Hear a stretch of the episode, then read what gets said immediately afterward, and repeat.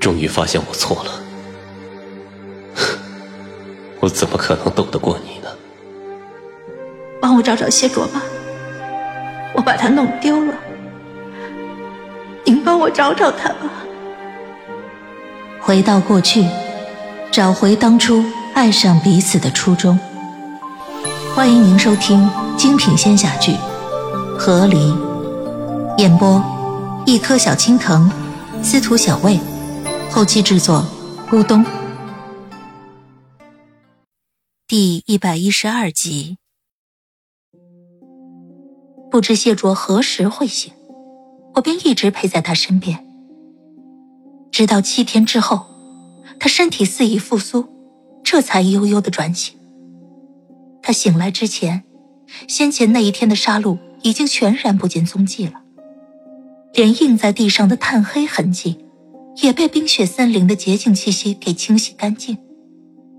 这片土地依旧圣洁的一尘不染，仿佛什么都没有发生过。谢卓苏醒之后，他在原地坐了许久，打量四周。他似乎觉得这一切都好像一场梦，神色里透出一些茫然。过了好一会儿，他接受了现实，垂下了眼眸。在他即将站起身的时候，他怀里似乎有东西叮叮的响了两声，声音清脆。谢卓摸向怀里，随即从衣服里面抓了一把东西出来，那是一堆晶莹剔透的小石头。我飘到谢卓手上，仔细打量，好半天，才终于通过上面的纹路看出这是什么。这不就是我做狗时的假腿吗？只是这个假腿。好像在之前的混战之中碎掉了，然后又不知为何，现在变成了一堆晶莹剔透的小石头。这石头简直与这冰湖看起来一模一样。他难道还能被这冰湖给同化了吗？可之前雪狼族在这里聚居，他们的帐篷插在地上也没有被同化呀。亦或者说，我倏尔想到，来这边之前。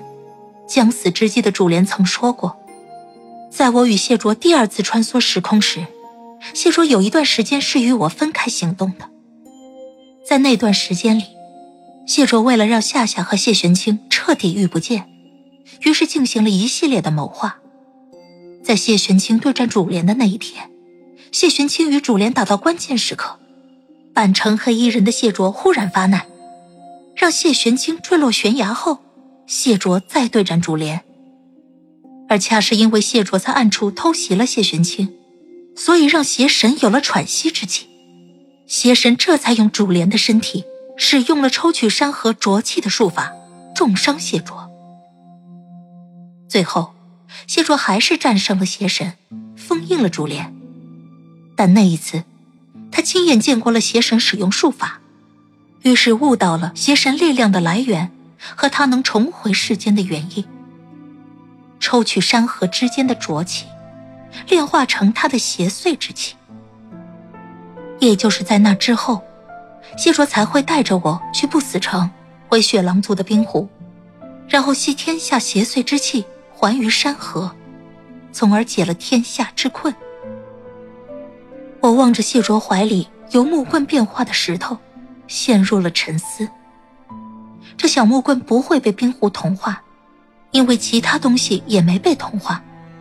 唯一可能的，就是邪神抽取了小木棍里面的浊气。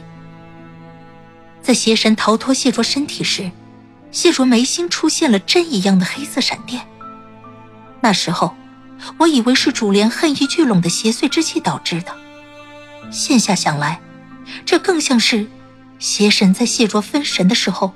动用了自己的术法，他将这小木棍中的浊气吸去，所以小木棍变成了冰湖一样的石头。而邪神则以这微弱力量打破了谢卓对他的桎梏，然后钻入主莲的身体里面逃了出去。这小木棍，这小木棍就是邪神如何重归人世的证据。想通此事，我有些欣喜雀跃。之前昆仑蒙难，诸神合力将我灵魄送回过去，本是想让我回到我与谢卓合离之前，阻止合离的发生，然后告诉谢卓，邪神重归人世，是因为他借助了这片土地的山河之力。要想杀邪神，只有让邪祟之气重归山河。但主神们送我回来时出了差错，他们将我送到了谢卓的童年，我这才会陪他一起走过这些年。我之前一直无法找到合适的身体，无法与谢卓以人的模样沟通，而且，哪怕找到了合适的身体，我恐怕也无法让谢卓相信我。事关邪神，如今的谢卓不认识我，我也拿不出证据来证明我说的都是真话。而如今，这小木棍可以佐证我的话。谢卓那么聪明，邪神从他身体里面逃走的时候。他被主莲分了神，这才没注意到这异常。他只需要旁人点他一下，他便能想通里面的关节，就像之前的谢卓一样。我如今只需要找到一具身体，然后站在谢卓的面前，将真相告诉他。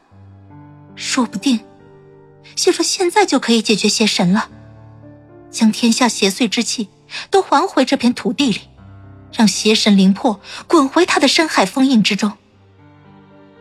我心中雀跃，围着谢卓转了起来，只恨我的灵魄不能在地上写出几个字来，立即将真相告诉他。但我的灵魄还没那么厉害。我围着他转啊转，可就连吹动他鬓发的风也无法激起一丝。我只看着谢卓。他对着怀里变成石头的小木棍沉默了许久，然后他带着破碎的石头，一步一步离开了冰湖。他走回了自己的帐篷。这是我没有想到的。雪狼族一族已经灭了，帐篷还在，可全部无人居住，连最后的生气都完全消失了。谢卓面无表情的将石头带回了自己的帐篷。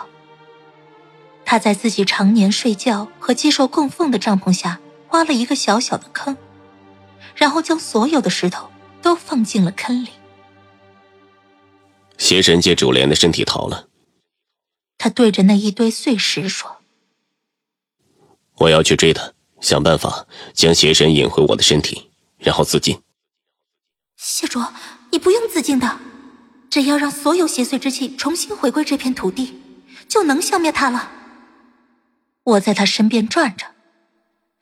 现在天下的邪祟之气还没有那么多，咱们只要抓到主莲，然后联合各山主神，把所有的邪祟之气都还回去，我们就能消灭邪神了。你不用死，不死城也不用见，这个世界会比之前更好的。亲爱的听众朋友，本集已播讲完毕，感谢您的收听，欢迎订阅。我们精彩继续。